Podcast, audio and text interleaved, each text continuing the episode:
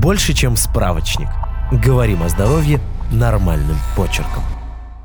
Нужно ли насовсем отказываться от сахара и какой сахар вредный? Добавленный сахар. Его еще называют свободным. Это тот сахар, который добавляют в еду и напитки искусственно. Он вреден, и его количество в рационе следует ограничивать. Дело в том, что большое количество свободного сахара в питании приводит к избытку калорий, а это может вызвать ожирение. От избытка сладкого развивается кариес, увеличивается риск возникновения болезней сердца, инсульта и диабета второго типа.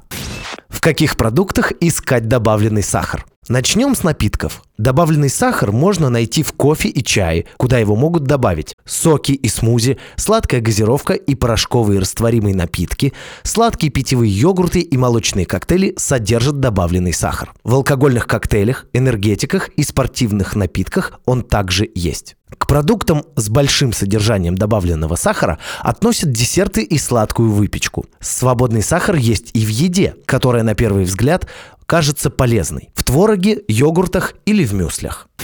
Как пойти в магазин и не купить лишнего сахара? Чтобы понять, есть ли в продукте добавленный сахар, взгляните на упаковку. Если сахара на 100 граммов продукта больше, чем 22,5 грамма, лучше его не есть, ведь это пятая часть продукта, что довольно много. Еще один способ вычислить избыток сахара в продукте – посмотреть, на каком месте в нем указан сахар. Чем ближе сахар к началу списка ингредиентов, тем больше его внутри.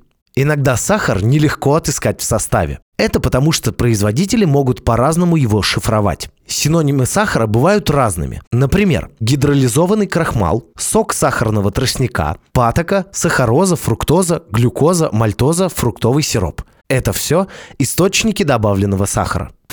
Так что, от сахара стоит отказаться? Совсем отказываться от продуктов с добавленным сахаром не нужно. Это нужно делать только детям до 4 лет. В здоровом рационе взрослых в сутки на свободный сахар должно приходиться не менее 10% от общего количества съеденной пищи. По рекомендациям Американской кардиологической ассоциации, это не больше сотни калорий или 6 чайных ложек сахара для женщин и не больше 150 калорий и 9 ложек сахара в день для мужчин. Молочные продукты без добавленного сахара, цельные фрукты и овощи не входят в ограничения.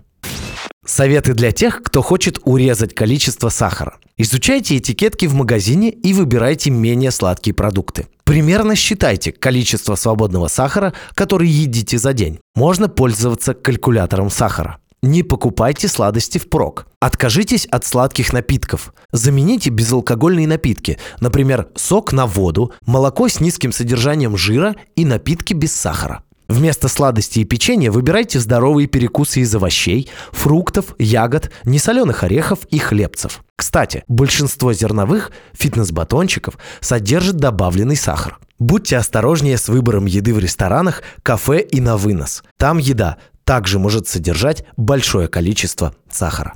Подписывайтесь на подкаст «Больше, чем справочник». Ставьте оценки, оставляйте комментарии и заглядывайте на наш сайт kuprum.media. Прочитать полную версию статьи вы можете по ссылке в описании к подкасту. Еще больше проверенной медицины в нашем подкасте «Без шапки». Врачи и ученые, которым мы доверяем, отвечают на самые каверзные вопросы о здоровье. До встречи!